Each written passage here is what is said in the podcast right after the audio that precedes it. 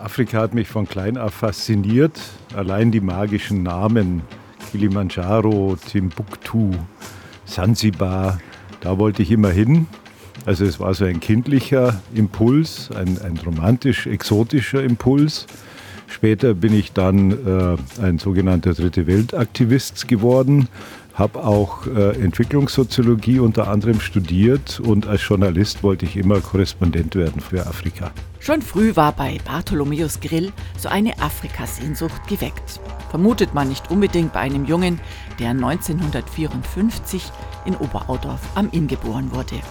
Er hat im Speicher eine Kiste mit alten Zeitschriften gefunden, auf denen all die abenteuerlichen Namen standen, von denen er gerade erzählt hat. Bis seine Kindheitsträume Wirklichkeit wurden, dauerte es noch ein paar Jahre.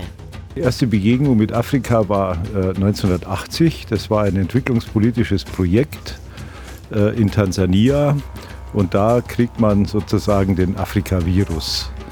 Äh, und von da ab äh, bin ich dann hin und wieder hingefahren und wollte das irgendwie umwandeln in eine berufliche Tätigkeit, wo man dann in Afrika stationiert ist. Und das war dann der Fall, als in Südafrika die Wende kam. Bartholomäus Grill nutzte die Gunst der Stunde und klopfte an der richtigen Türe an. Bei der Chefredakteurin der Hamburger Wochenzeitschrift Die Zeit. Und die Zeit hatte keinen Afrika-Korrespondenten, sondern nur die sogenannten Luftlandetruppen, die einfach mal kurz einfliegen und wieder ausfliegen. Und ich konnte dann unsere legendäre Verlegerin, die äh, Gräfin Dönhoff, davon überzeugen, dass wir da einen Korrespondenten brauchen. Und da sagte die Gräfin, wie wir sie nannten, ziehen Sie los, junger Mann. Und damit begann eine 40-jährige Korrespondententätigkeit, die den Oberbayer kreuz und quer durch den afrikanischen Kontinent führte rund zwei Millionen Kilometer durch über 50 afrikanische Länder mit dem Auto oder Flugzeug.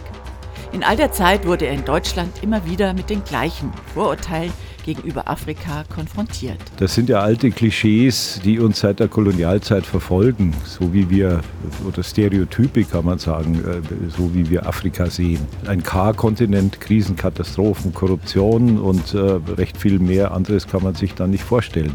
Und dann kommt noch eine äh, sogenannte Flüchtlingskrise und dann wächst auch die Angst vor Afrika. Afrika wird viel zu oft als Bedrohung gesehen. In sein neuestes Buch Afrika Rückblicke in die Zukunft eines Kontinents hat der inzwischen 68-jährige Bartholomäus Grill all die Erfahrung von 40 Jahren Korrespondententätigkeit hineingepackt. Da erzählt er vom Kampf um die Demokratie in Tansania, vom Genozid in Ruanda, von den Folgen des Klimawandels und Wegen in die Zukunft. Er differenziert, sieht die spezifischen Probleme, aber auch die Chancen des afrikanischen Kontinents.